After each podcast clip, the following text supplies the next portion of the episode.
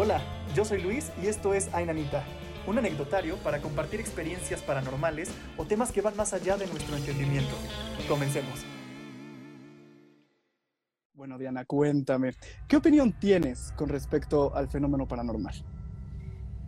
Híjole, pues creo que mm, yo siempre he, pues he sido muy creyente de esas cosas, o sea, creo mucho en la energía, eh, creo que, que definitivamente pues los seres humanos cuando nos vamos de este mundo, pues se queda una parte de nosotros en energía, ¿no? Y, que, pues estamos, estamos presentes también de, de, otra forma, seguimos presentes en este mundo, tanto de una energía como positiva como negativa. Y, y pues sí, creo que aparte he vivido un par de cosas en mi vida que sí me han como pues como marcado o como hecho sentir que, esto pues sí sucede, ¿no? Que sí existe.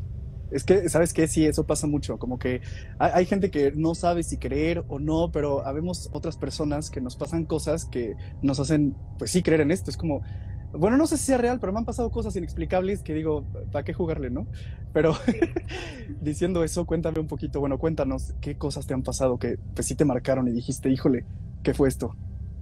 Pues em, normalmente a mí me pasa y a mi mamá también le pasa mucho que, presentimos cosas, ¿no? O sea, de pronto no tienen que ser cosas necesariamente como que dan miedo, ¿no? Pero de pronto como que llegan pensamientos este, muy random a la cabeza y dices, ay, ¿por qué? ¿Por qué pensé eso, no? Y de pronto, eh, si pensaste en, ay, ¿qué tal que hoy me topo con tal persona que no veo desde la prepa o lo que sea y pero ¿por qué? Qué raro, ni estoy donde me lo podría topar o así de pronto entra esa persona al lugar.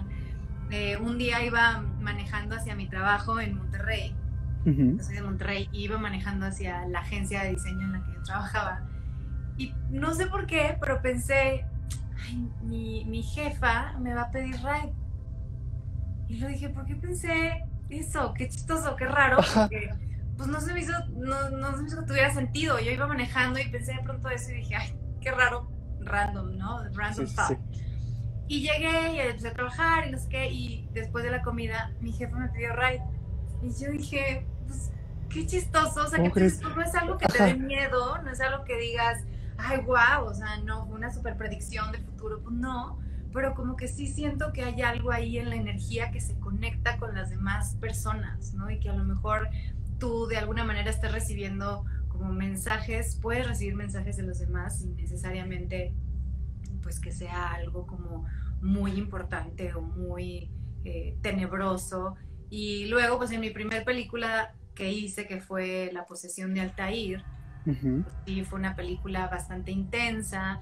El director es un, un director súper intenso y, y pues, estábamos en una casa en Chipinque, que es un lugar en Monterrey que está como en la montaña, y estábamos en una casa que habían construido, o sea, que se habían traído de Estados Unidos, o sea, ya ves que las, las casas de Estados Unidos son de madera, y era una casa del, de los 70s, entonces era una casa como de un solo piso que tenía un sótano abajo, y ya de por sí la casa era pues bastante especial, ¿no? Tenía una vibra muy especial, tenía una, una vibra como pues muy antigua, con una carga muy pesada de energía.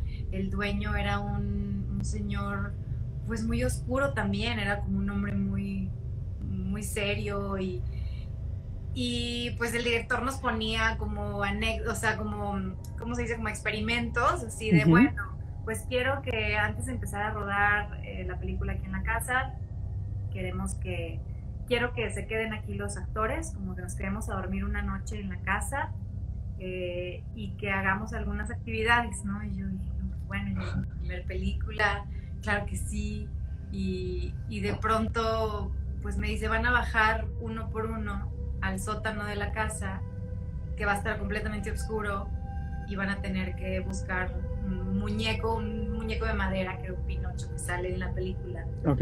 Dijo, y no pueden subir hasta que lo encuentren. Y yo, o sea, yo soy la más miedosa, la más, toda la vida. O sea, a mí me daba miedo Chucky, me me da miedo Freddy Krueger, me da miedo. Yo soy igual, sí, sí, sí.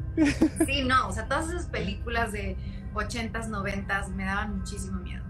Pero pues yo dije, pues, pues es, mi protagónico, es mi película, o sea, yo tengo que hacer esto claro, claro. modo. Valentía, valentía, sí. Claro, pues sí, entonces empecé a bajar así, vi las escaleras del sótano y abajo pues, se veía completamente oscuro y, y yo dije, ¿qué dice Gustavo? ¿Para esta qué?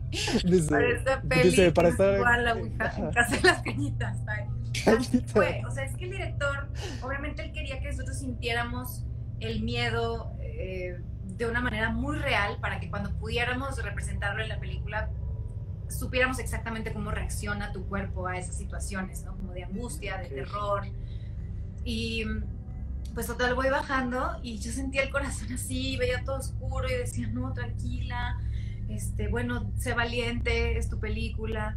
Y, y de pronto estoy ya en el sótano y empiezo pues, a tocar así como las paredes y tratar de guiarme y empiezo a escuchar unos ruidos pero como, o sea, como de una mujer, pero con una voz como monstruosa, como en otro idioma que no entendía, así de así una cosa espantosa. Entonces yo todo lo que decía era mamá, mamá, mamá, mamá, mamá, mamá. Y empezaba como a buscar y oía el ruido y más y más fuerte y más fuerte, gritos. Y total, o sea, yo creo que no aguanté ni 60 segundos. O sea, me salí así corriendo, salí subiendo las escaleras, llorando, casi dije al director, perdón, perdón, pero no puedo. O sea, y, le dije, ¿qué es eso? ¿Qué pasó? O sea, ¿qué escuché ahí abajo? Me dijo, ah, este, no, no, tranquila. Yo les puse sonidos de un exorcismo, un exorcismo alemán, de verdad. Ah, caray. O sea, es un caso que es verdadero y que los audios están en, YouTube. O sea, y, y él, él, claro que pues sí, lo preparó, puso bocinas abajo en el, en el sótano, ¿por qué no en medio de la oscuridad? Y nos puso esos sonidos que uno dice, ay, bueno, pues como que te relajas y dices, ay, es un sonido. Pero después dije, no, pues es un sonido, o sea, es algo de verdad, es un audio. Claro, sí pasó. De verdad. Sí, sí, Y, y pues ya tú decides si creer o no en que si esa persona estaba poseída o no. Pero de alguna manera si dices, pues ya tengo esos sonidos en la cabeza, ya, ya tengo esas imágenes, porque después obviamente vi el video y así yo, ay no, pues peor, todo, todo mal. Dice Gustavo, pinche vato psycho. Sí, qué manera de meterlos en el mood, ¿eh? ¿Qué manera? Sí, pero era algo pues muy interesante también para nosotros explorar. La cosa es que a mí, pues yo sí entré en un lugar muy oscuro en esa película. O sea, y el bebé que lloraba. Y eso no estaba en el audio, dice Rafa-Lugo. Y el bebé que lloraba, y eso no estaba en el audio. ¿Cuál bebé que lloraba? No sé, no sé qué están hablando. Y Te este conozco, Rafa. Ay, si Rafa estuvo en la película. Y el trauma, ¿quién te lo pagó? Exacto, nadie me pagó el psicólogo después. Pero la cosa es que sí, en esa película, como yo, como mi personaje era el que tenía que asustar a los demás, también entré pues como en una onda muy oscura conmigo, ¿no? O sea, como que empecé a como a disfrutar un poco esa maldad. O sea, fue muy chistoso porque, bueno, fue chistoso y no, porque de pronto nos ponía así más ejercicios y nos decía, bueno, ahora eh, tengo a todos, me decía, tengo a todos encerrados en este cuarto y está oscuro y todos están aterrorizados y no saben que tú vas a entrar. Y quiero que entres y los empieces a tocar y, que reacciones a lo que ellos hagan, ¿no? Y quiero Qué padre. Que, sí, te empieces a reír. Entonces, cuando yo entro al cuarto y empiezo a tocarlos, que eran Rolando Breme, eh, Blanca, mm, ay, me acuerdo, Blanca Alarcón, Guillermo Callahan eran los tres actores de la película. Y. ¿Qué?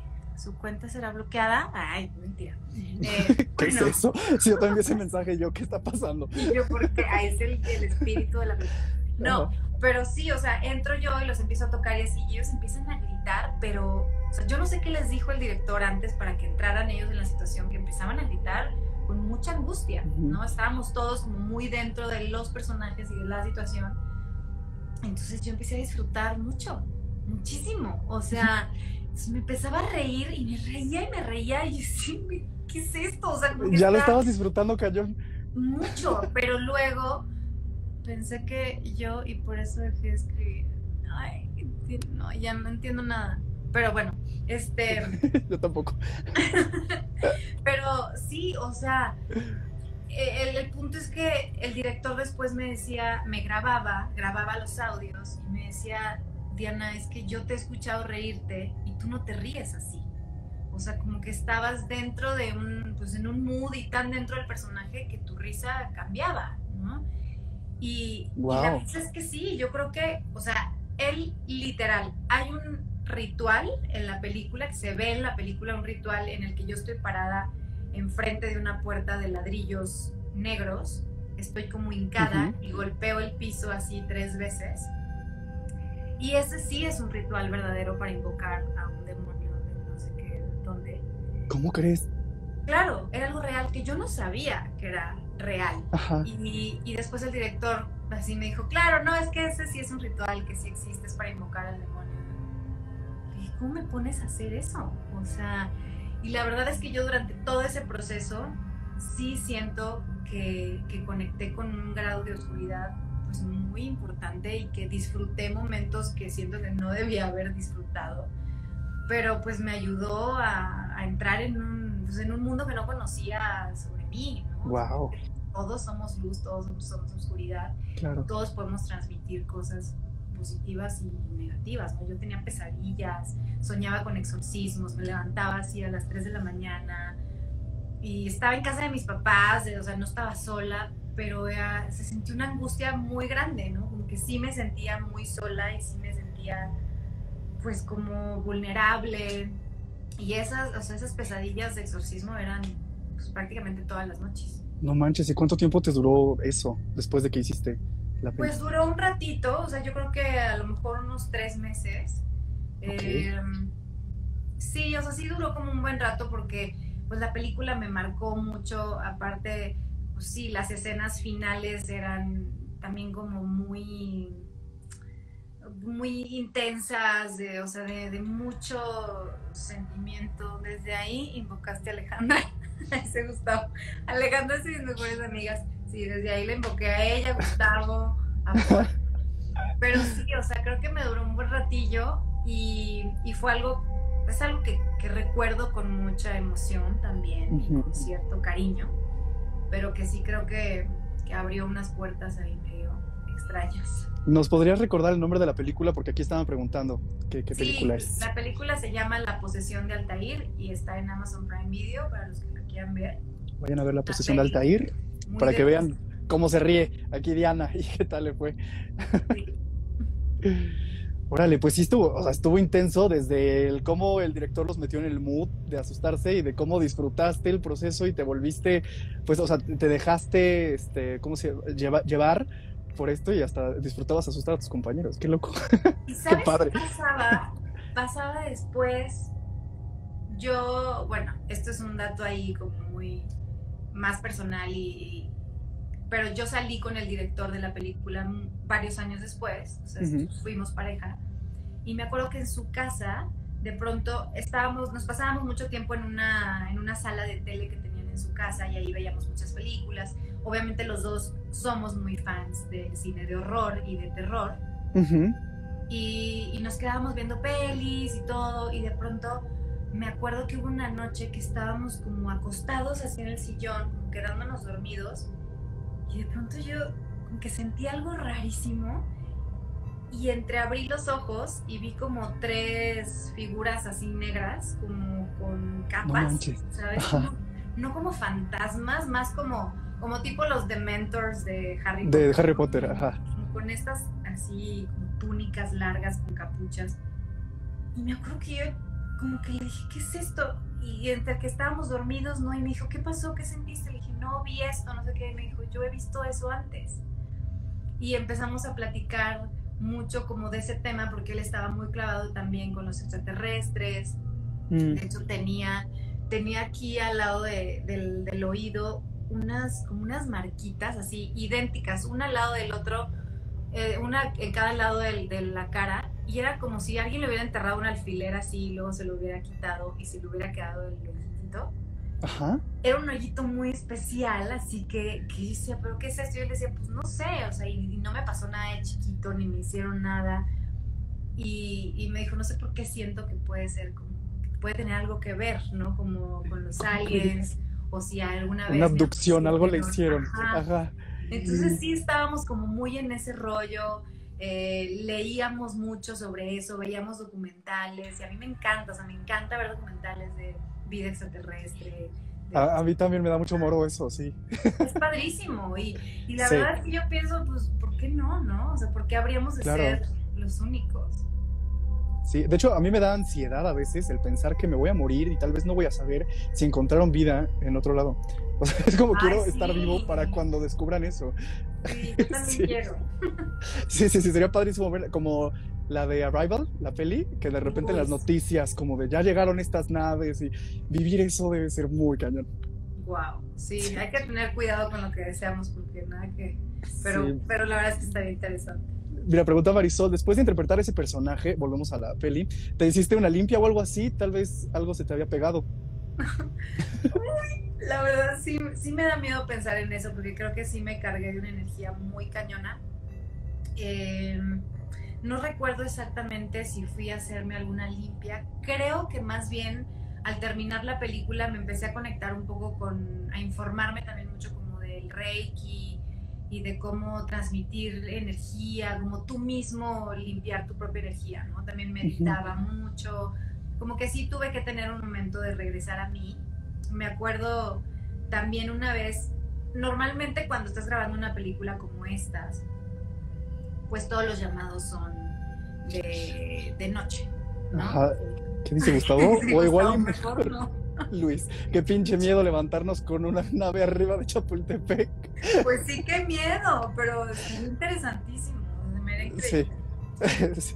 Pero me acuerdo que estábamos en Chipinque, que te está como en el, en el cerro, y después de los llamados, uno acababa, por a las 5 de la mañana, 5 y media de la mañana, cuando ya salía el sol y ya no podías grabar las escenas de noche. Entonces me acuerdo, uno, un día terminando el llamado, bajamos en el coche, me llevaban ellos en la camioneta a recoger mi coche. Y cuando llegamos al estacionamiento ya no había nadie, o sea, no, o sea, no había ningún otro vehículo ni nada, solo estaba mi coche.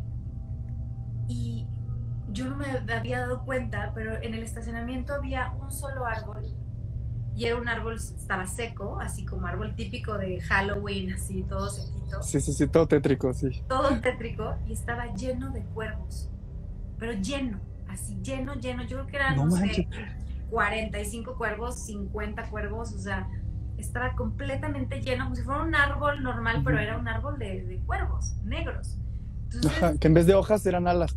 Ajá, todo, todo era así cuervos. Y dije, y, me llevaba la primera asistente y como que no, empezó a, bajar la velocidad y me dijo, ¿ya viste lo que hay enfrente de tu coche? Y le digo, sí, ¿qué onda?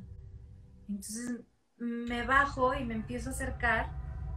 Y donde me empiezo a acercar, o sea, empiezan a volar así todos los cuervos, como por encima del coche y así.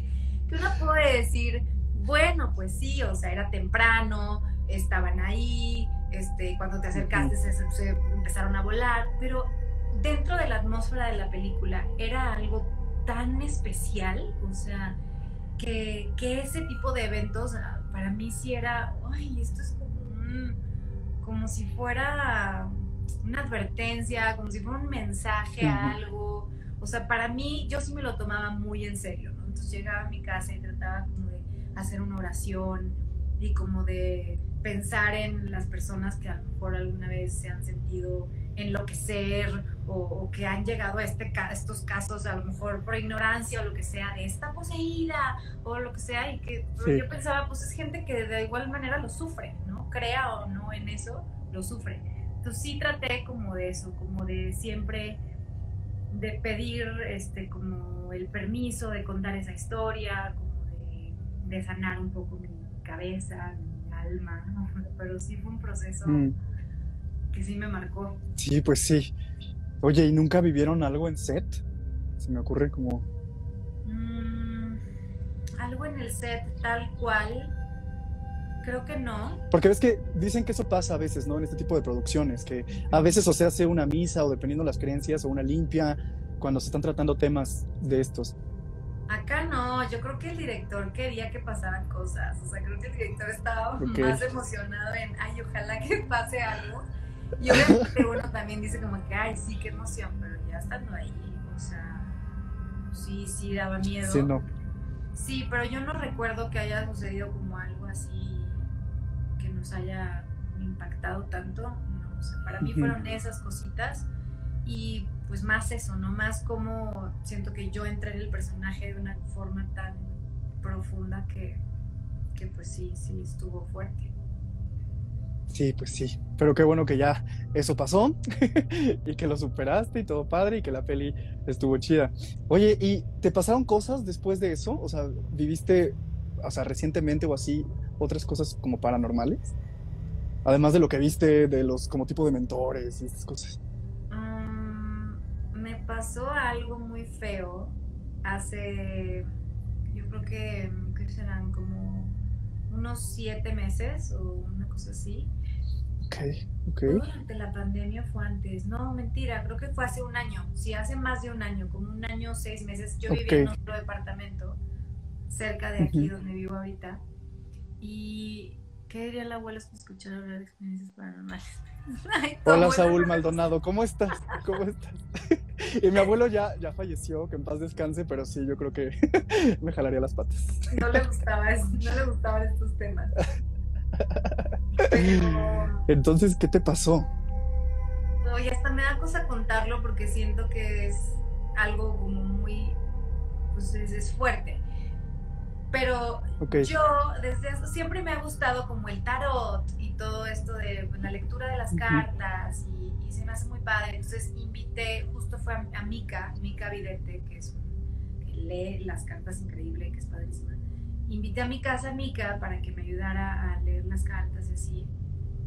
Y, me dijo, oye, como que tienes, eh, hay una cosa en ti, como que eres muy perceptiva, ¿no? Como que, que si tú quisieras, podrías desarrollar este don de comunicarte con gente en otros planos o de ver cosas y ya me dio miedo porque apagué no, las por, ¿por qué volteas así? Aparte yo estoy igual, nada más estoy con la lámpara esta de frente y todo lo demás está oscuro. Es que dejé como la puerta siempre abierta y ya me dio miedo. Pero... Me asustaste, me asustaste. Ajá. ya sé, no, todo bien, todo bien. Eh, okay, okay. Pero me dijo, o sea, como que tú tienes esa sensibilidad, si tú quisieras, podrías desarrollar ese don. Y yo, ay, Mica, le dije, pues, lo respeto mucho y se me hace algo increíble para los que lo hacen sí amamos, amamos a Mica Vidente, Andrea, total, la amamos. Ahorita voy, dice Gustavo. Bueno, Gustavo, sí, ahorita tienes que venir a calmarme después de esta sesión. Pero la cosa es que yo, en ese momento que Mica me lo dijo, dije, sí, o sea, siento que sí pudiera tener yo eso, porque justo antes de yo reunirme con él, em, fue, no, creo que como una semana antes, no recuerdo bien la fecha, pero yo llegué a mi casa, llegué de un evento, era, tarde, eran como, no sé si eran las diez y media, once, algo así de la noche. Y entro a mi cuarto, o sea, a mi cuarto tú entrabas y estaba la cama, luego, luego así el, final de mi cama y de este lado había una ventana muy grande, un ventanal que daba hacia la calle. ¿no? Eh, yo vivía sobre Roma y Lisboa y, yo veía la esquina todavía de Lisboa donde seguía así.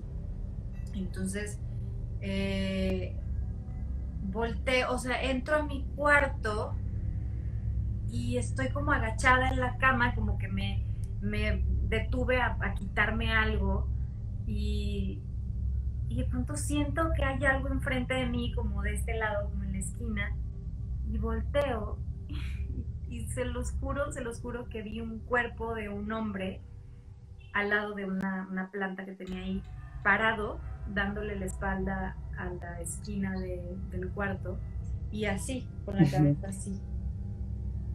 Y, fue de esas que, o sea, que volteas y, te regresas y lo dices, ¿qué?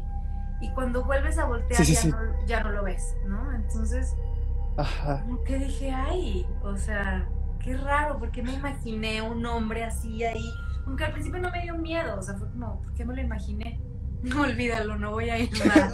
no voy a pero ir, ya, Gustavo. pero no, no ya es con esas historias.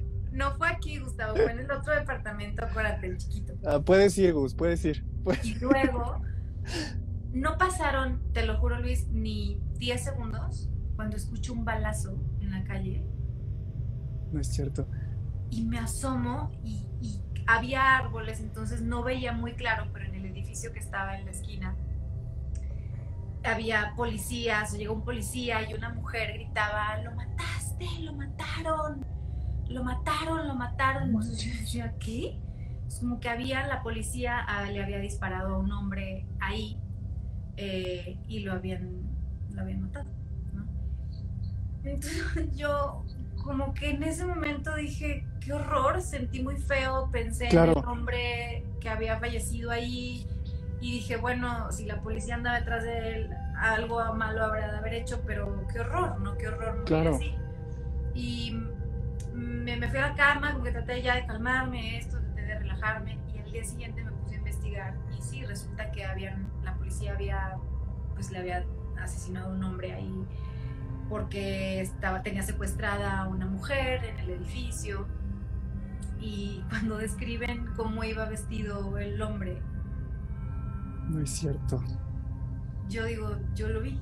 O sea, No es yo, cierto. Vi, yo vi yo vi a esa persona en la esquina de mi cuarto, así, de espaldas, con esa No ropa. manches. Y como que ni siquiera, o sea, me dio miedo, pero no, no una cosa de. O sea, simplemente Claro, claro. pensé y dije, qué fuerte que, que si esto sí sucedió, qué fuerte que esta persona, pues a lo mejor por algo se me apareció a mí y, y yo en ese momento pensé, ay, ojalá esta persona no haya sufrido, o ojalá esta persona tenga el, obtenga el perdón que necesitaba para pasar a otro plano de la vida, o sea, me dio miedo y sí se lo dije, le lo conté a Mika y Mika me dijo, pues muy probablemente viste a ese hombre, viste su alma antes de, a su espíritu antes de morir, o sea, segundos antes de morir. Y yo sé No que es una historia que puede sonar como, ay, no, o sea, pero pues yo lo viví, o sea, lo vi, digo, ¿por Claro. qué iba a imaginar yo a un hombre con esas características, esa ropa, 10 segundos Claro, antes de sí. escuchar un balazo y ver un cadáver de lejos y luego enterarme que sí, o sea, entonces me fui de ese departamento, definitivamente. Yo estaba pensando que, que quería como cambiarme a otro lugar y no sé qué, después de eso. Fue, o sea, hice una limpia en el lugar con un ramito que me hizo Mika.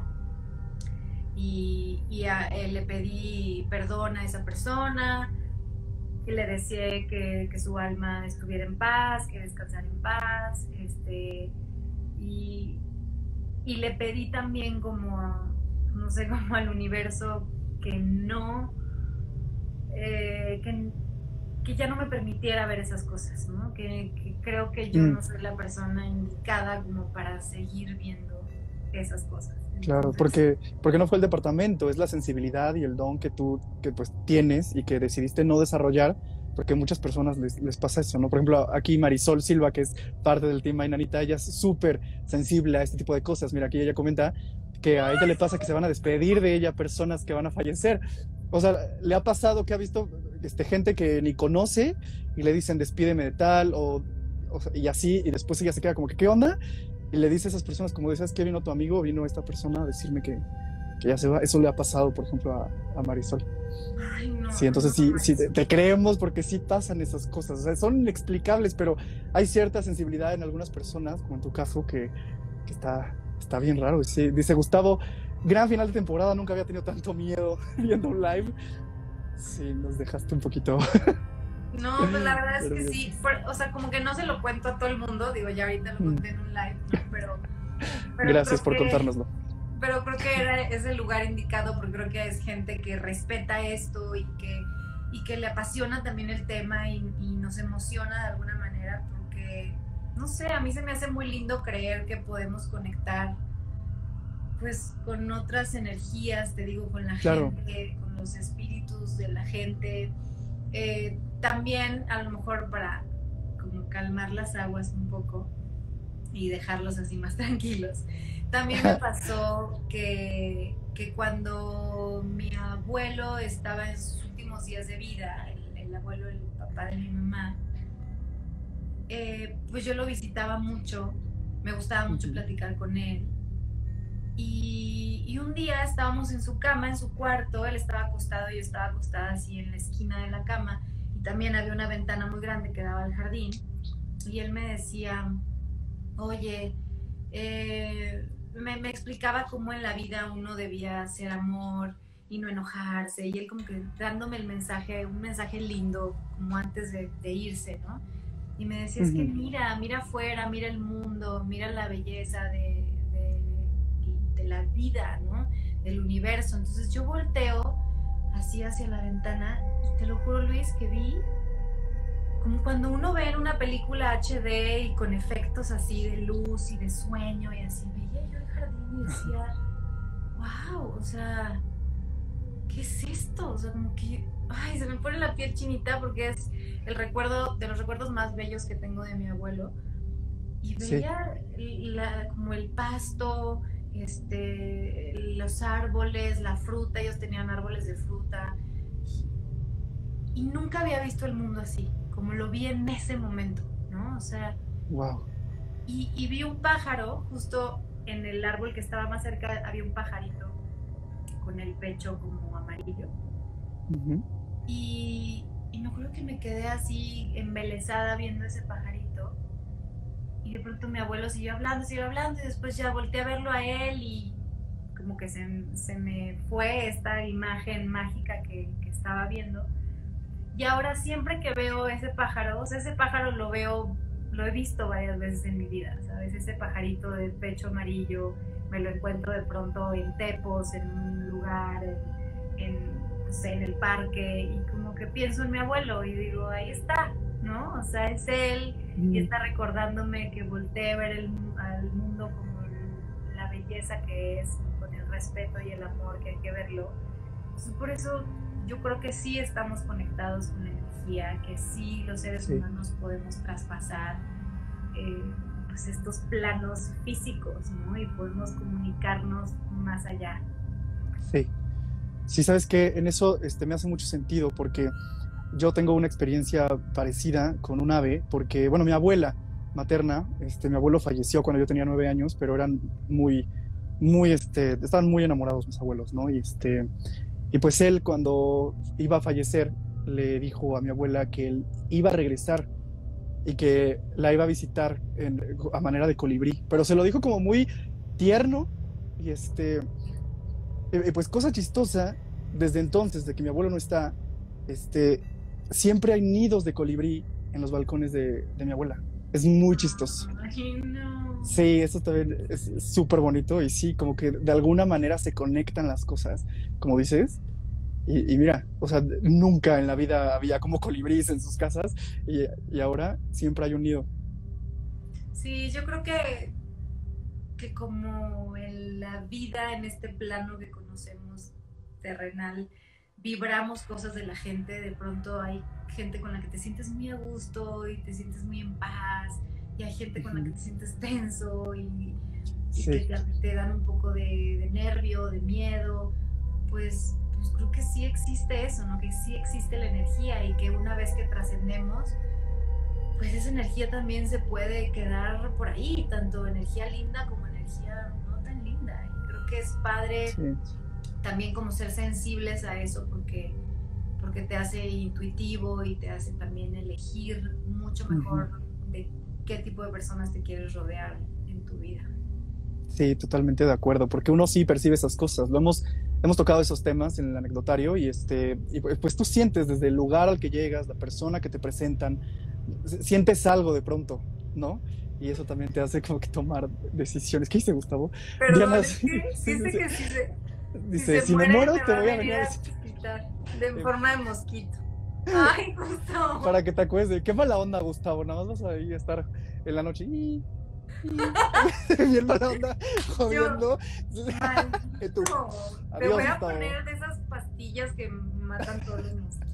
Qué mala onda, qué mala Me imaginé a Gustavo así un, con, cuerpo de mosquito y la carita de mosquito. hay que hacer el meme, hay que hacer el meme de la cara de Gustavo de mosquito, sí.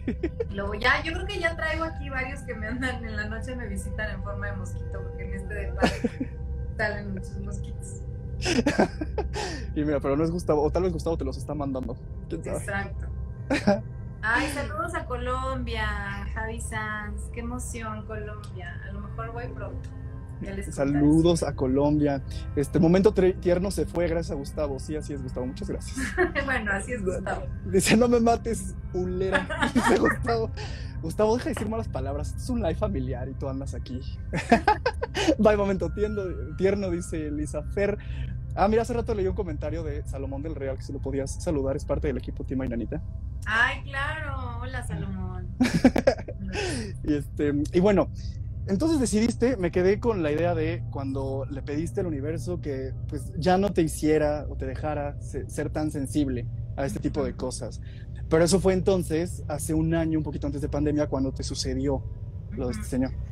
Sí, sí, hace más de un año, porque pues ya llevamos, si llevamos un año de pandemia, fue como año y medio que yo llevaba poco en ese departamento, como que en ese departamento que yo me cambié estuve meses, sea, ni siquiera estuve el año, porque sí, pues fue un lugar, era un lugar raro, o sea, como que no, no me sentía de todo a gusto. Yo sabía que era un lugar también como de transición. Entonces, pues sí, a partir de ese momento y de que Mika me dijo, yo creo que tú tienes como este, esta sensibilidad y podrías desarrollar ese don, me dije, mira, siento que no es lo ideal, o sea, creo que yo no estoy lista para eso, a lo mejor en algún momento lo estaré, pero pues sí, sí me da miedo, la verdad. Claro, y desde entonces ya no, o sea, no sucedió otra cosa. No, fíjate que no he vuelto a ver como nada, ni escuchado nada. Eh, ojalá, ojalá. y ya viendo a todos lados. Sí, ya, sí. De... No, sabes que a mí, o sea, me pasaban muchas cosas hasta hace dos años más o menos, pero empezó este anecdotario el año pasado y y de repente en transmisiones después de live sí suelen suceder como algunas cosillas o nos mandan mensajitos este así por inbox y eso de se escucha tal cosa o se vio algo en tal transmisión y hasta lo buscan y entonces como que también hablar de este tipo de cosas a veces se presta a no sé, no sé qué pase, pero trato de no sugestionarme y de no darle tanto el poder con mi mente a esas cosas no, claro, pero es que sí. uno también se puede sugestionar, ¿no? Y también puede llegar a ser contraproducente, o sea, si uno lo está busque y busque y busque, pues como dicen, el que busca encuentra, ¿no? también en los teatros hay mucho de estas historias, ¿no? De, uy, en este teatro se aparece una niña, ¿qué tal? O sea, ¿Te ha pasado algo en algún teatro? No recuerdo, fíjate, que me haya pasado así tal cual algo, pero sí recuerdo pues, muchas historias. En este cuarto, en este teatro se murió una niña, no sé qué. Pero, pues sí, no, nunca he experimentado, creo, nada así raro que me acuerdo. Estuvo este, el actor Alejandro Tomasi en el, en el programa y, y, nos contó que en La Dama de Negro veían a una mujer que, que, que, era como parte del elenco y nadie la conocía, nadie de los actores y eso, y de repente la, la veían ahí en escena o, y eso es muy raro. Pero imagínate. Sí. No, eso está muy cañón. O sea, que más gente la vea, o sea, que todo el mundo la vea, está cañón. Sí, sí, sí, eso está muy cañón. Y te iba a contar hace rato que ya había contado esta anécdota, pero a ti no te la he contado, entonces te la voy a contar. Porque tú, este, ves que viste como de reojo esta persona que después falleció, etcétera, y que no había manera de que tú supieras las características de la persona que iba a morir y eso, ¿no?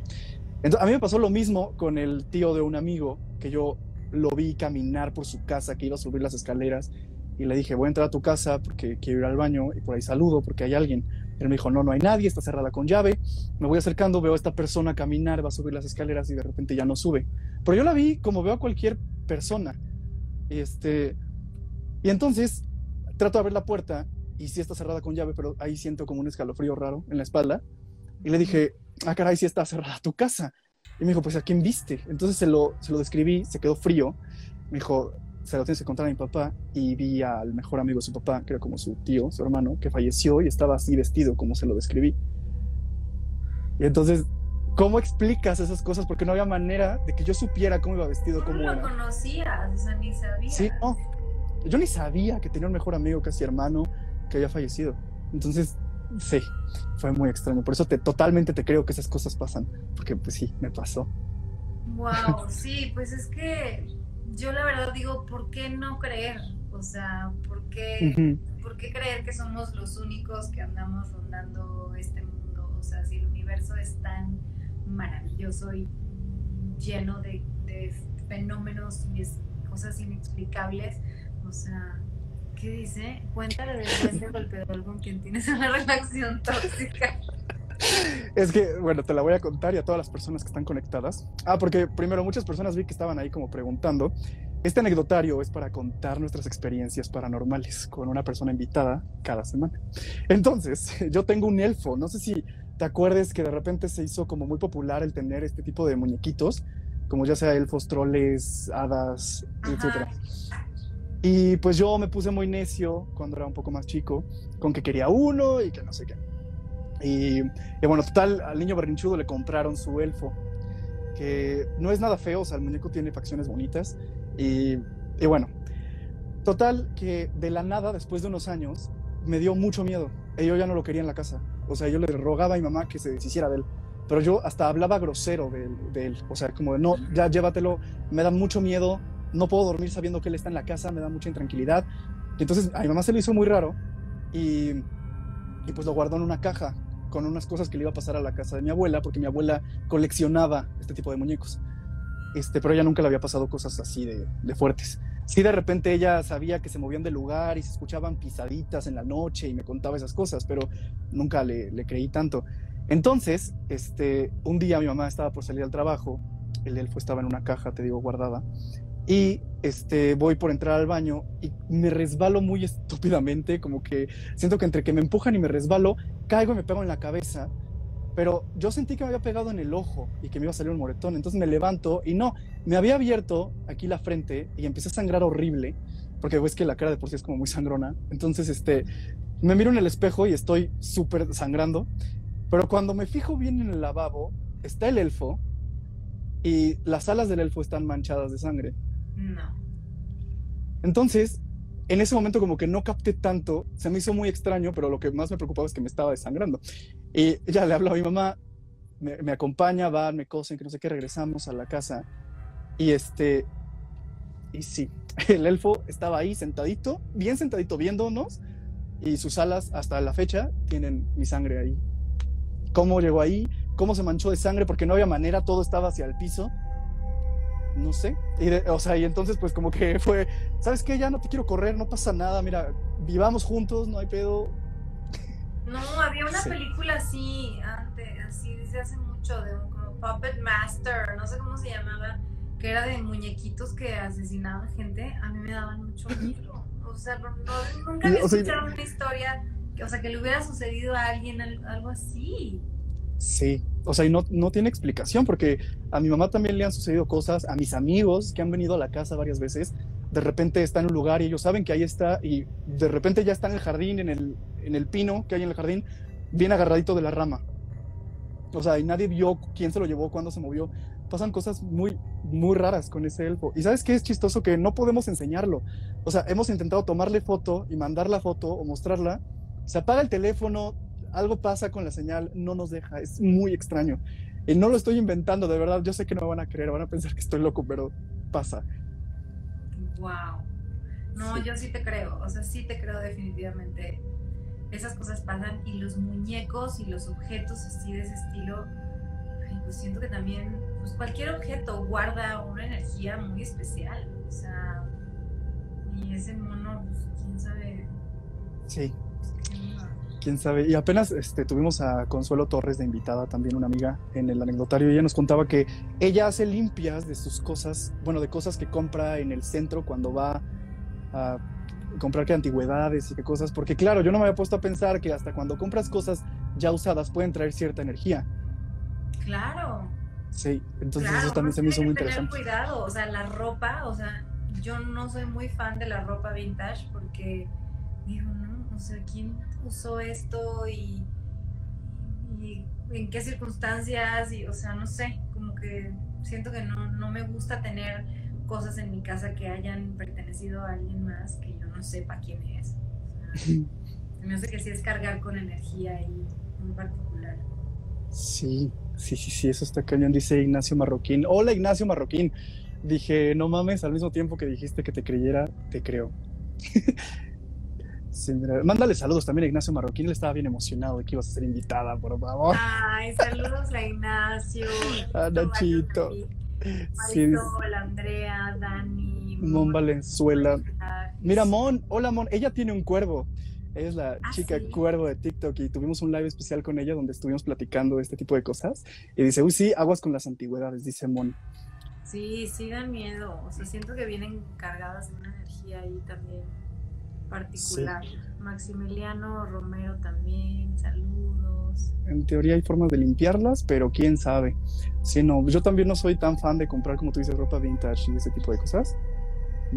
O sea, bueno, es que no sabría cómo limpiarlas por eso, porque también creo mucho en ese tipo de cosas de la energía y pues sí puede estar cargado de no sabes qué. Claro, y también digo, creo que uno lo puede sanar con su propia energía sí, o sea, también creo que como existe la energía buena, existe la mala, entonces pues también podemos nosotros como, pues también limpiar nuestro espacio y nuestras cosas y a nosotros mismos como de, de esas energías mala. Sí, totalmente de acuerdo. Y este, y bueno, cuéntame, este, ya para ir cerrando este anecdotario, quiero preguntarte ¿Cuál es tu película de terror favorita? Ya que me habías comentado hace rato que te gustan mucho las pelis y eso, me gusta mucho platicar de ese tipo de cosas. Muchas, hay muchas, o sea, me, me gustan muchas. Eh, de las viejitas, de los clásicos, me gusta mucho El bebé de Rosemary. Uf. Me encanta esa historia. Buenísima, sí, sí, sí. Y de las más nuevas, eh, Hereditary, con Tony Collette. Híjole, sí. El hijo del diablo le pusieron aquí o algo así, ¿no? El legado del diablo. es un nombre. El legado del diablo, algo así, ¿no? Algo así, el heredero del diablo. Ajá, algo así.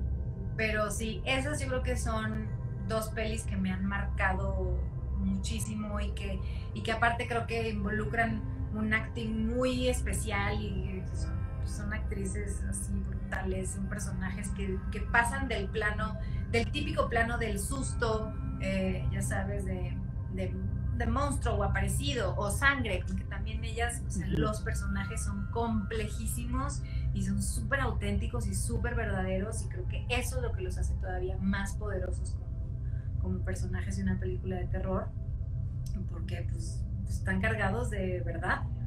Me gustan las de terror de los 70 Me encantan. Sí. Bueno, tipo el libro de piedra. No manches el libro de piedra, a mí me daba pánico esa película. Pánico. Veneno para las hadas. No vi Veneno para las hadas, y me la han recomendado mucho. Tienes que verla. Hasta el viento tiene miedo. A mí hasta el viento ah, tiene ah, miedo. Sí. o sea, era así de.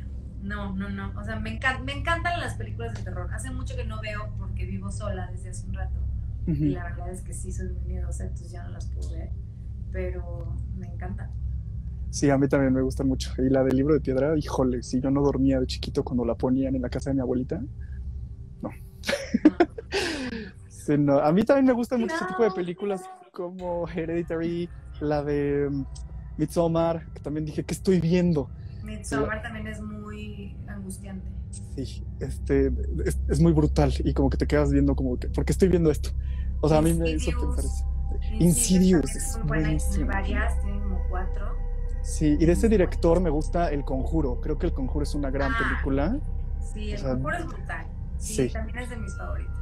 Y sabes que ya hasta parezco psycho porque cuando estoy como estresado y quiero relajarme a veces en la noche y a pesar de que soy miedoso, como que esa peli ya la quiero mucho y la pongo cuando quiero desestresarme y me relaja y así está pasando en la tele y me gusta. Sí, mucho. Amo, amo el conjuro. ¿Les dan miedo las de Del Toro? Eh, con el Del Toro tengo algo. Eh, como que a veces tiene una escena que es como demasiado brutal en la forma en que mata a un personaje y a mí eso me afecta mucho. Por ejemplo, en el laberinto del fauno, cuando, no sé si te acuerdas que el, que el teniente este, este, o el militar le destruye el rostro a, a, uno de los hijos de uno de los que estaban ahí cazando conejos, algo así, algo así. Yo me salí del cine cuando fui a ver esa peli. Se me hizo muy grotesco. Se me hizo muy fuerte, sí.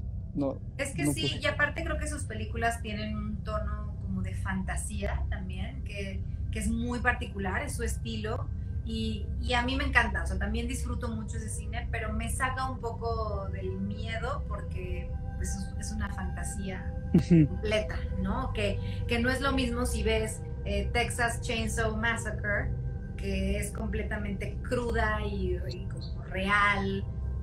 Dice Luis, estoy estresado, ya sé, me voy a ir a un cementerio a jugar Ouija. Uf, ¿qué pasa?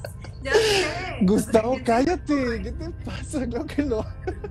De que voy a ver The Conjuring para dormir tranquila. O sí, ah, este, tengo mucho miedo, voy a ver The Conjuring y ahí me voy a quedar dormidito.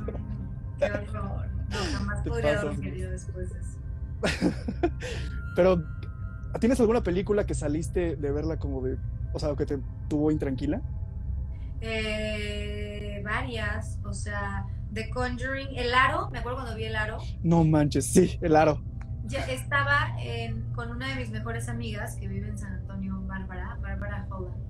Estábamos en Piedras Negras, porque ella es de Piedras, y yo fui a visitarla ese fin de semana y fuimos al cine justo el día que yo me regresaba a Monterrey no pude regresarme. O sea, ¿cómo me iba a ir sola en el autobús después de ver el aro? Dije, ¿estás loca? No, me quedo otro día, me quedo en tu casa y mañana me voy temprano. porque fue una peli que me impactó mucho. Eh, también Hereditary. O sea, Hereditary, mm. jamás voy a poder olvidar la imagen de Tony Colette trepada en el techo, así, golpeando la cabeza, eh, así con la puerta del ático, no sé qué era. Mm, o sea, horrible, horrible. No, nunca voy a no, están comentando muchas pelis. La de Babadook, no sé si la viste. Babadook también la vi. The Witch también la vi. Uf, The Witch es buenísima. Hasta yo dije, creo que está mal que esté viendo esto, pero. No, y la actuación de los niños. Yo dije, ¿esos niños qué? Traumados de por Esos niños chiquitos, ¿qué, qué, qué, talento. No sé qué les hicieron, pero qué bárbaros. Sí. Chucky me daba de miedo, me mataba de miedo a mí también. Muchísimo me daba mucho que no me dio miedo, ¿tú crees? No me dio tanto miedo. Boraz, la de, ¿viste la de Boraz? La de Rob. Boraz también, me encantó. Francesa. Este, Trece fantasmas. Eh, Trece fantasmas no la vi. La de señales. A muchos les traumó la de señales. Señales está padrísima también. Yo soy muy fan de los extraterrestres, o sea, los aliens. ¿Y nunca has tenido experiencia con eso de que vieras algo? Pues no, ¿eh? No, creo que no sino yo tampoco, fíjate, este, tengo amigos que, han, que juran haber visto este tipo de cosas, pero yo como, híjole, ojalá pudiera algún día ver. Este, y cuando sacaron en Twitter que se hizo tendencia lo que dijeron de los ovnis, que definitivamente el gobierno de Estados Unidos dijo, no, no sabemos qué es esto, aquí están. Hasta me emocioné y me dio un poquito de miedo porque fue como de, híjole, sí existen. Este, sí, creo, la verdad. El exorcista, la original. Es brutal. Sí, Yo, yo le tenía pánico y, no la vi hasta finales de la universidad con mis amigos. Fue como de, no, vengan a mi casa, la vamos a ver por primera vez. Y, me di cuenta de que pues lo que pudo haber golpeado en esa época, o sea, que fuera tan como, no manches, el exorcista, es pues lo blasfema que es, ¿no? Claro, sí, se metía con un tema muy delicado que es la religión. Y, y también creo que el acting es tan poderoso. O sea, algo que, que, me platicaba el director de 1974, de La posesión de Altair, era que la mayoría de las películas que tratan de exorcismo tienen que ver con la de la madre, ¿no? que normalmente mm. era que la, la, persona estaba poseída porque su madre no le daba el amor o el cuidado, la atención necesaria. Mm. Creo que también esa película es por eso tan impactante, porque pues como que psicológicamente la relación con la madre de todos es, es la relación pues, que marca nuestra vida, ¿no? Y es una relación, pues sí, la, de las más importantes. Y, y, creo que también por eso es tan poderosa, ¿no? Porque es una madre y su hija, y ella como dedicándose a su vida, haciendo sus fiestas, y la hija pues, la posee literal el demonio, ¿no? Sí. Entonces creo que sí, es muy fuerte por eso también, porque tiene una temática, o sea, cuando tú te pones a investigar de de por qué, o sea, cuáles son las justificaciones de ciertas películas de terror, de las que están bien, bien escritas, bien hechas, es muy impactante. O sea, es, todavía un miedo más psicológico porque dices, claro, viene de un, de un temor verdadero que es el abandono de la madre. Sí, tiene, tiene mucho sentido. Fíjate que nunca lo había pensado así y hace todo el sentido del mundo, claro. también cuando te ponen las películas basadas en hechos reales, también ya te ponen en el mood como, híjole, esto pudo haber pasado. Ay, hay una buenísima, la de, la de que sale Liv Tyler y que son unos asesinos con unas máscaras, se ponen máscaras, ¿cómo se llama? No me acuerdo. He visto varias así, como que se ponen máscaras y matan. Este... Sí. Sí, ok, sí, sí, sí, pero esta también como de asesinos, también me da mucho miedo porque eso sí es súper real, o sea, puede pasar. Y eso también me da mucho, mucho pánico. O como las de It, que, que bueno, imagínate, que está basada en un, un señor que, que pues, era payaso de pronto y también asesinaba a niños. O sea, que eso sí puede pasar. Pues claro, te da más miedo porque dices, sí, o sea, puede existir. Claro, The Strangers. The Strangers, ya dijo Gustavo y Elisa. Sí, The Strangers. Y está brutal. Si no la han visto, véanla. Es increíble, total. Ajá, los, eh, los extraños. Este, Mira, Mon Valenzuela, este, Mon, creo que llegaste un poquitito tarde, pero claro, dice, nunca has tenido la sensación de que un personaje se apodera de ti. Pues te pasó con la película de terror. Y siempre, ¿eh? Siempre se acuerdan de mí. O sea, o sea, de terror, de comedia, de lo que sea, como que siempre me quedo un ratito ahí como instalada en el personaje.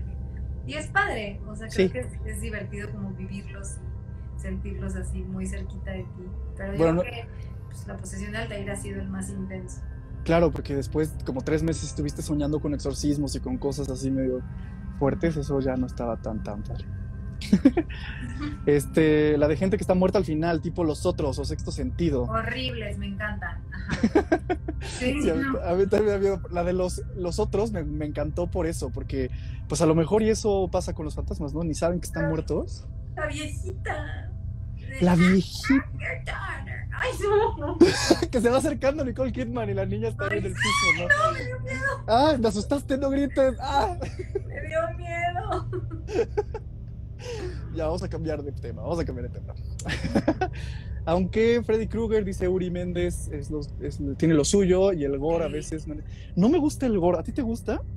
El gore sí me gusta. De hecho, me encantaría hacer una película gore. O sea... ¿Cómo crees? Sí, la posición de Altair tiene unas cositas como al final, de un poco como en ese mood, pero me encantaría.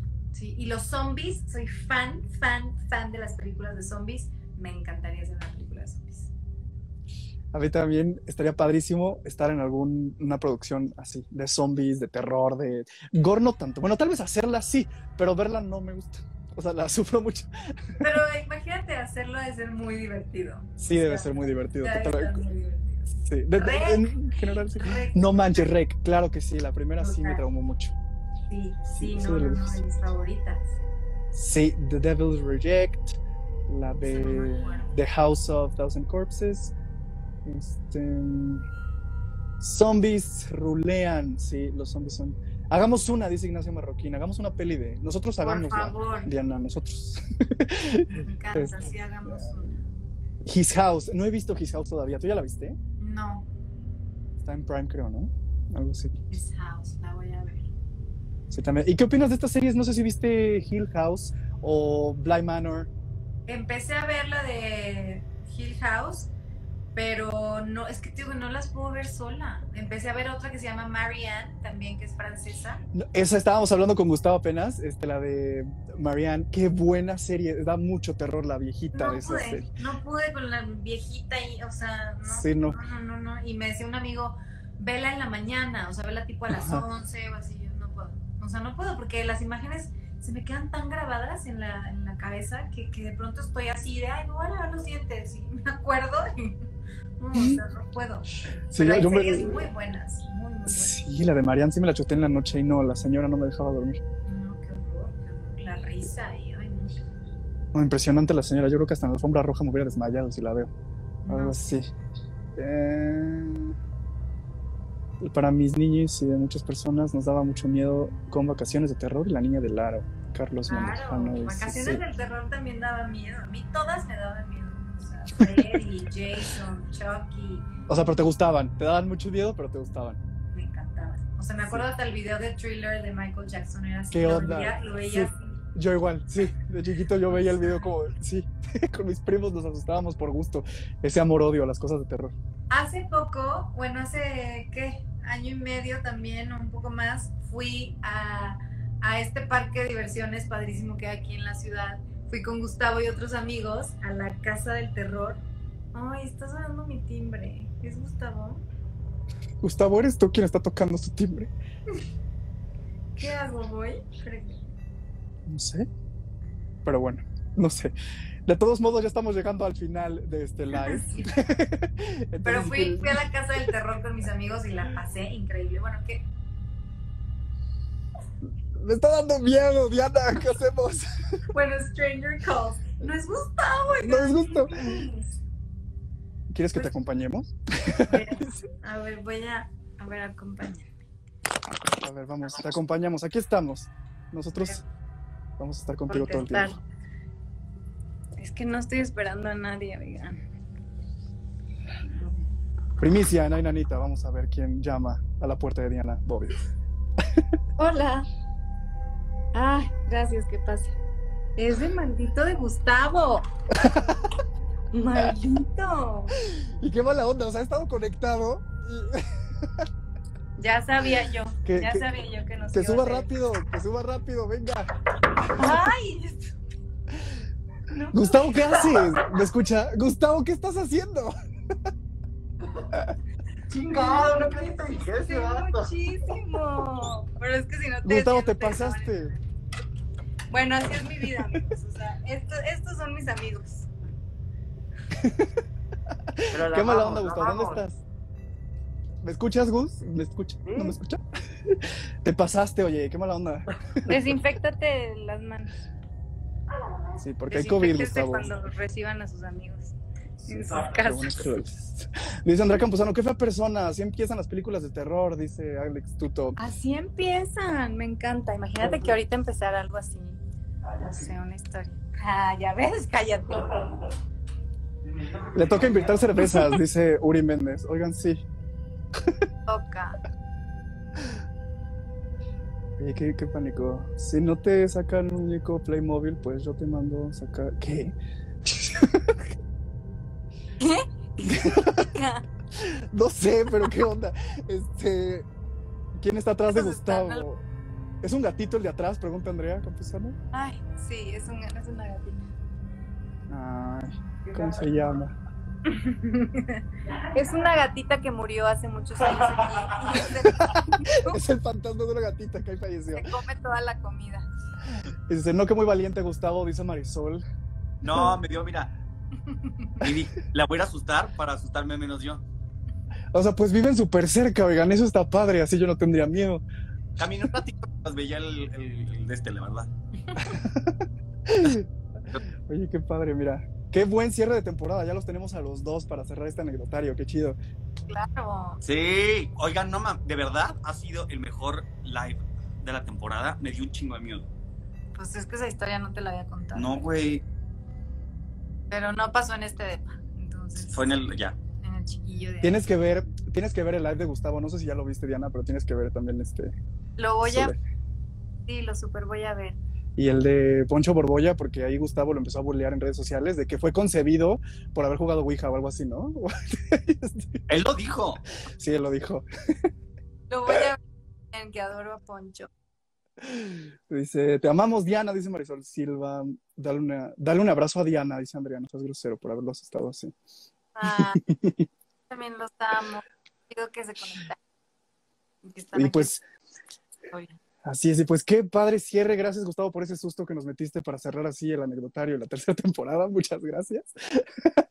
Hasta yo me asusté, ya no se estaba llevando. es que no me había decir el nombre, pues quería que me abriera para poderle hacer ruiditos, pero. Es que es el que no te conoce. Y salí corriendo, ajá, el otro sí me abre. Y salí corriendo para tratar de llegar a la puerta antes de que te dijera. Oh, chingada madre. Ahí estaba nuestra. Carajo. Luego hacemos un live cinema y así hacemos que la gente se asuste con este tipo de cosas, ¿no? Ah, me estaría chilo. Sí. Sí, hacemos un cortometraje live, estaría padrísimo hacer eso. Ah. bueno, pues muchísimas gracias a ambos ahora. Diana, la pasamos increíble. Muchas gracias por contarnos y darnos tu primicia de muchas cosas en esto. Y pues bueno, les mando un abrazo a los dos, a ver qué día nos vemos y nos reunimos en la CDMX. Y pues muchas, muchas gracias. No, gracias a ti, Luis, la pasé increíble y gracias a todos los que se conectaron. Y un beso a todos, Nanita, que ahí andan conectados, que son los más chilos. Muchas gracias. Cuídense mucho y ahí chelen en nuestro honor. Claro que sí. Vamos a tocar algún demonio en lo que ustedes se van. Van a jugar Ouija en lo que están platicando. Vamos a poner el conjuro para no, a Ay, ya deja de burlarte, ya deja de burlarte, por favor. Exacto, para relajarnos. Un día la vemos juntos para quedarnos dormiditos, eso sí. Lo planeamos. Va, te reunión con todo el tema Inanita, lo vamos a planear. Van a ver, va a estar chido todo eso. Bueno, pues cuídense mucho. Muchas gracias nuevamente, Diana. Adiós, Gustavo. Gracias por ese susto. Cuídense. Gracias a todos. Chao. Bye. Ella fue Diana Bobbio y al final Gustia, Gustiavo, eh, Gustiavo. Gustavo Egelgaf. Qué emoción, qué buen susto nos llevamos, qué buen cierre de temporada. Muchas gracias a todas las personas que se conectaron a este final de tercera temporada del anecdotario Ay Nanita. Este, luego es el que sube el muerto, dice Uri Mendoza. No olviden pedir sus hoodies en ainanita.mx. Así es, vayan y entren a www.ainanita.mx. Están bien chidas las hoodies, los cubrebocas, consigan las suyas, están acabando. De verdad, escuchen el podcast del Team Ainanita y chequen los demás anecdotarios de este programa. Están todos en nuestro IGTV o en el canal de YouTube. Suscríbanse. Este, y la van a pasar muy padre porque de repente sí nos asustamos. Yuri, te debía este saludo al principio del live, pero Yuri, perdóname que estuve en Ciudad de México haciendo un comercial y no pasé a saludarte te extraño, te amo amiga, hermana de Seth, ya extraño hacer series contigo y vivir en Oaxaca y en todos lados. Te quiero mucho, perdóname, lo dejo aquí en internet para que siempre me perdones. Este, muchas gracias por haberse conectado. Este, gracias al team. De verdad, esto no se acaba, les traemos más sorpresas. Estén pendientes de nuestras redes sociales y este, pues bueno, ahí les estaremos avisando qué novedades hay con este anecdotario. Esto fue Ay Nanita temporada 3. Muchas, muchas gracias. Nos estamos viendo. Cuídense mucho.